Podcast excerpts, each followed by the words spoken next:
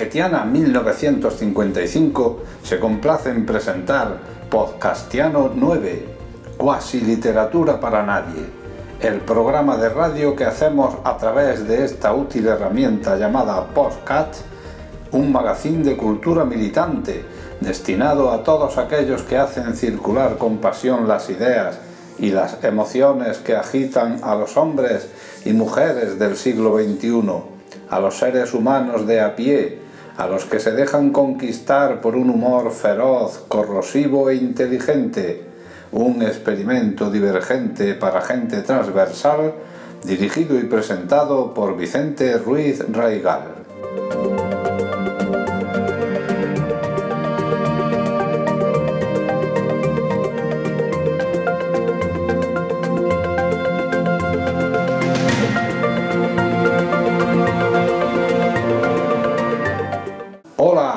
Desde la estepa, desde Arrakis os habla Vicente Ruiz Raigal, vuestro amigo del universo herciano. Os saludo y os invito a compartir la entrega número 9 de nuestro programa para darle importancia a las cosas pasajeras, reencontrarnos con lo inesperado y lo absurdo de nuestras vidas, con la invertebrada ficción de nuestros sueños rotos, víctimas del tiempo que les ha tocado vivir.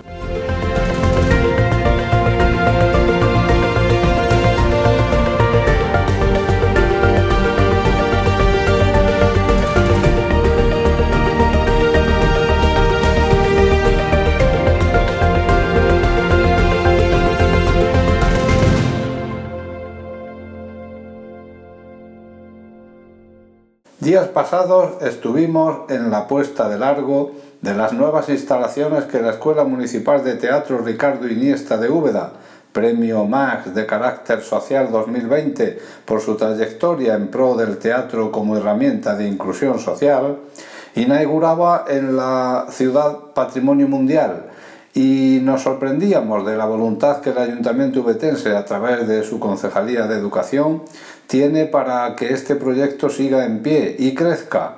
Y pudimos comprobar que ahora sí es una escuela completa, con unas instalaciones modernas, nuevas, adaptadas a la diversidad funcional de gran parte de su alumnado y dotadas de todas las comodidades. Esta es la entrevista que le hacíamos a Nati Villar, su directora, y a Pedro Jesús López González, el concejal de Educación del Consistorio. La Escuela Municipal de Teatro Ricardo Iniesta de Úbeda cuenta a partir de ahora con unas nuevas instalaciones, unas instalaciones más accesibles, eh, situadas en un lugar de Úbeda muy accesible también para todos, para los visitantes, para los alumnos, etcétera. Pero como digo, no deja de ser un, constante nomadeo el que tiene desde que hace 20 años nació. Estamos aquí con sus dos pues máximo responsable, diría yo, la directora Nati Villar y el concejal Pedro Jesús González. Eh, Pedro Jesús, como representante de la Administración, eh, ¿acabará aquí ya el nomadeo de la escuela?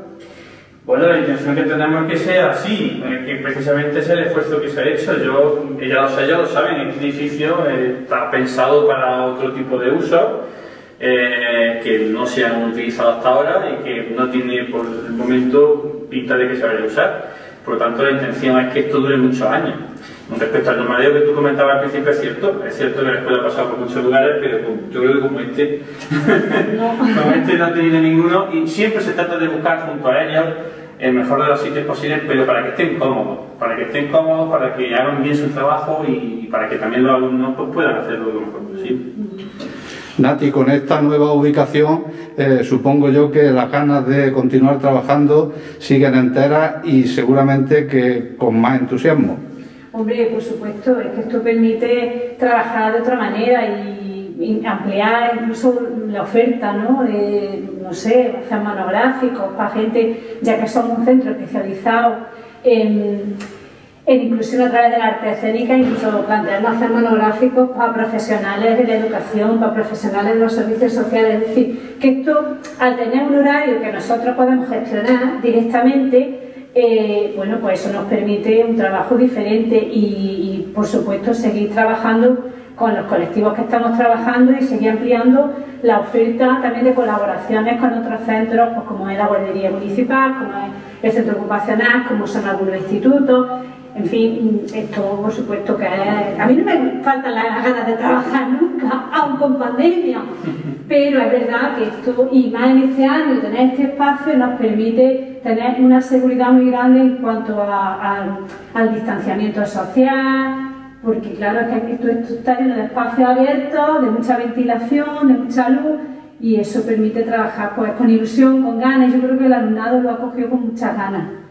Sí. Pedro, 20 años de la escuela, eres nuevo en la Concejalía de Educación, pero en estos 20 años he seguido la trayectoria, no ha faltado la implicación del ayuntamiento. Eh, en este sentido, eh, ¿cómo lo ves? Una Concejalía de Educación, lo hablábamos hace un momento, eh, efectivamente prima y mima a, a su escuela. Bueno, yo particularmente siempre he dicho que las escuelas municipales, las tres, tanto la de teatro, de música como la de danza, son una joya de oro de de su comarca, porque aquí hay alumnos que vienen de muchos colaboradores que para eso está también abierta, ¿no? que sea una apuesta decidida del gobierno municipal de Úbeda. No siempre ha tenido este apoyo, hay que decirlo así. no todas las corporaciones que nos han precedido han apoyado esto como se está apoyando ahora, porque ha habido veces que hasta incluso se han visto, sí, no se han visto eh, como nombres, sino casi en la diáspora, que es mucho peor, ¿no? Entonces, mm, yo creo que hay que apoyar esto porque al final lo que estamos educando en valores es una educación global, no es una educación eh, que complementa un poco la educación de, los colegios, o de los institutos, y encima, tal y como está enfocado, por los reconocimientos que Los reconocimientos no vienen porque sí. Es decir, no es no que te den un premio, da igual que sea el premio Max, por poner el ejemplo más alto, o el premio de cualquier pequeño pueblo que, en el que has actuado y te lo reconocen y te lo aplauden. Da igual porque todo sale del corazón ese aspecto. ¿no?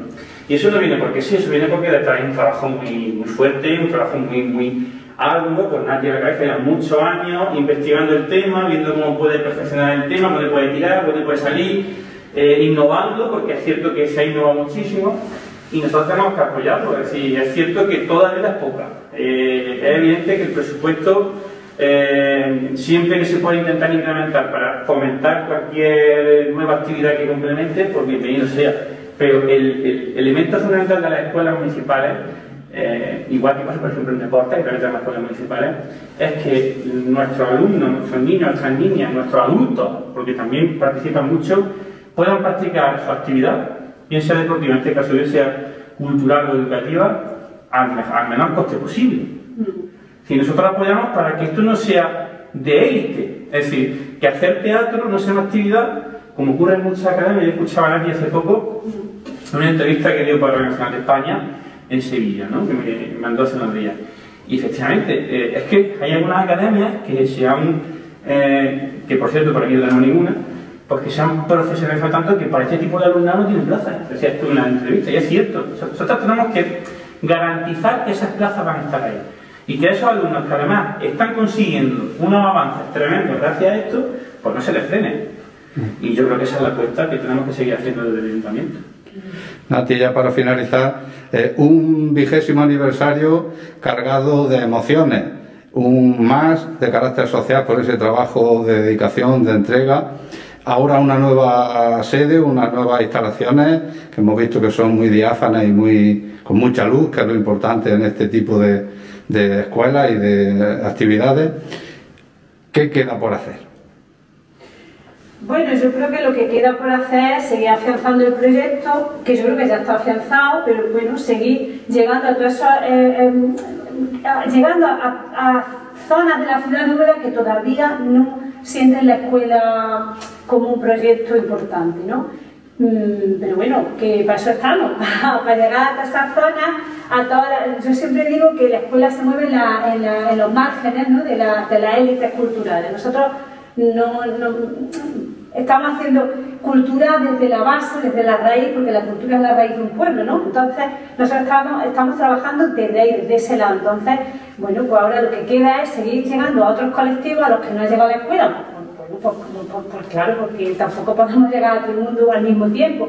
A todos esos colectivos sociales que creo que pueden aportar mucho a la cultura obetense, que pueden aportar mucho a la cultura en general y que pueden beneficiarse también de, esta herramienta tan importante de empoderamiento, de, trabajar la autoestima, de que sepa. Todo es que el teatro es una herramienta, yo siempre digo que no es una herramienta, sino que es la herramienta de inclusión social más potente que hay, porque en el teatro está la música, está la danza, o sea, está todo en lugar. Entonces, pues seguir llegando a más colectivos. Ojalá pudiéramos llegar a todos los colectivos en riesgo de exclusión de Úbeda, pero vamos, se intentará porque además entre nuestros objetivos está seguir colaborando con servicios sociales, que de hecho llevamos unos años colaborando, y seguir colaborando y siempre haciendo crecer el proyecto en ese sentido, porque yo creo que, que, que los cimientos de la escuela están, son muy sólidos, tiene un premio, además a nivel nacional, por esa, por esa parcela que ocupamos, ¿no? es, que es la cultura y el teatro ligado al campo de lo social, y creo que es por, por ahí por donde debemos de seguir. Además, yo, yo quiero añadir brevemente, porque no, no, lo hemos comentado, y creo que también mérito de ellos, ¿no? en cierta forma. Eh, vamos, eh, ellos empezaron, cuando yo llegué, estaban luchando eh, por hacer accesible el teatro cinema. Mm. Ojo, que ya, que ya es accesible. Quiero decir, que estaban luchando por ahí. Ellos van paso a paso. Van, consiguen una meta y lo bueno, por lo que tú decías antes, que siempre tienen algo porque saben que siempre todo es perfeccionable. ¿no? Ahora tienen un teatro, que es el teatro de todos los ubetenses, totalmente accesible. Ellos me consta que han estado muchos años solicitándolo porque utilizan el teatro y no era accesible. Y ahora pues tienen una sede, una escuela, porque esto es una escuela, no lo decíamos antes, no es un aula, es una escuela con todas sus dependencias y seguramente que mañana se les ocurrirá otra cosa, pues porque ellos siempre tratan de mejorar y tener lo mejor para sus alumnos. O sea que seguro que si alguien no habéis llegado llegaréis. Sí, yo, por lo menos intenté, a mí me queda todavía para jubilarme unos cuantos años. Entonces, hay que ese objetivo está marcado. Totalmente, seguro. Pues muchas gracias, enhorabuena, a disfrutar de estas instalaciones y que en esas aulas que llevan nombres de, de autores grandes, conocidos, pero también de personajes y de personas que han tenido que ver con la escuela, pues se llenen de vida inmediatamente. Muchas gracias. Gracias.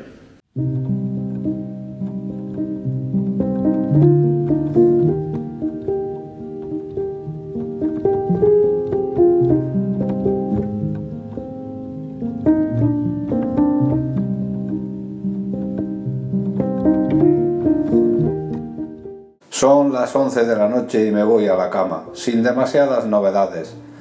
Tres veces propuse hacer hoy algo a tres personas distintas y las tres me dieron la misma respuesta.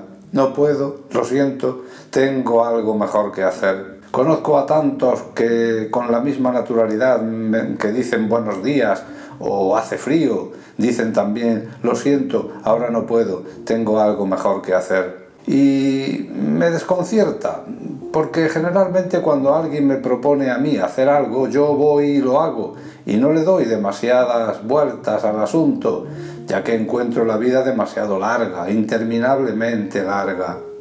Todos los seres humanos, incluso los niños a partir de los dos años, han advertido que la vida es larga de cojones. De ahí que se empeñen en afirmar lo contrario. La vida es demasiado corta demasiado corta, demasiado corta. Dicen que la vida es demasiado corta y acto seguido dicen, perdona, no puedo, es que tengo algo mejor que hacer. Y yo me las arreglo luego para saber lo que han hecho. Investigo, suelo preguntar al día siguiente por aquello que han hecho para entender a qué se referían, qué insinuaban con ese algo mejor que hacer. Y descubro lo que han elegido hacer y han hecho y me pregunto cómo es posible que hayan dejado de hacer cosas mm, para empeñarse el día entero en hacer otras cosas que hacen y que ellos llaman cosas mejor que hacer. Últimamente me aburro de escribir y me aburro de llorar, así que me voy a buscar algo mejor que hacer.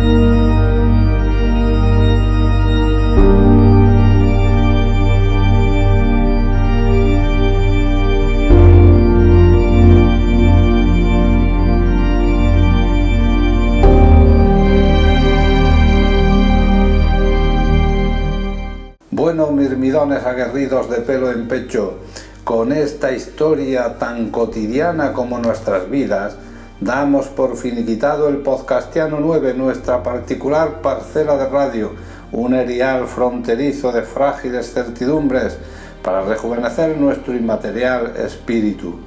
Espero haberos envenenado un poquito con estas gotitas de ternura para el alma y tibieza para el corazón.